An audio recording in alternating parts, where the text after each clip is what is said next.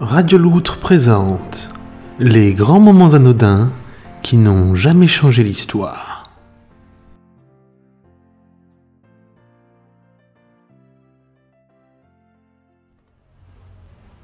« 16 février 1978. Cabinet du docteur Williband Bob Bob, urologue de renom. 8h43 du matin.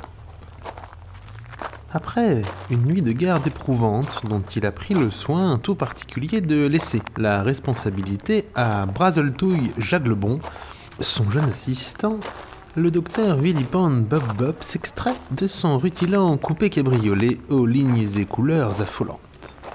Essuyant ses souliers de cuir sur le paillasson de velours, il pousse la lourde porte de son cabinet.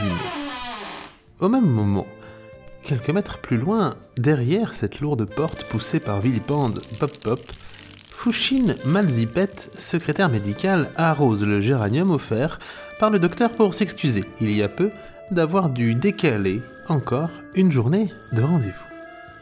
Alors que la porte claque, Fouchine Malzipet sursaute, renversant une partie du pichet qu'elle utilisait sur son bureau.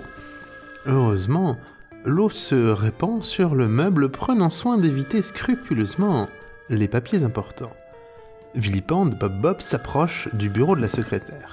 Sans un regard pour elle, il saisit le courrier en attente avant de s'éloigner. Tout juste, éructe-t-il un Bonjour Margoul. Et Fouchine Malzipette ne répond rien d'autre qu'un bonjour. Depuis cinq ans qu'elle travaille pour le docteur Vilipende Bob Bob, elle s'est habituée à une multitude de noms et de prénoms qui ne sont pas le sien.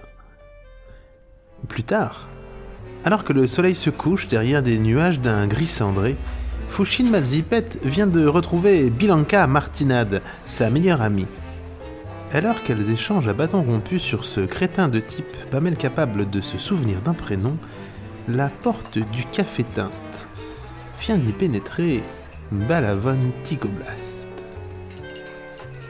Un mois plus tard, au large des côtes bretonnes, le 16 mars 1978, un pétrolier au nom de Lamococadis prendra l'eau, inondant de pétrole une nature bien en peine. Trois ans passeront avant que ne naisse le premier enfant du couple, Fouchine Malzipet et Bilanca Martinade. C'était les grands moments anodins de l'histoire l'émission qui, à défaut d'être pertinente, ne lésine pas sur les fonds sonores d'arrière-plan.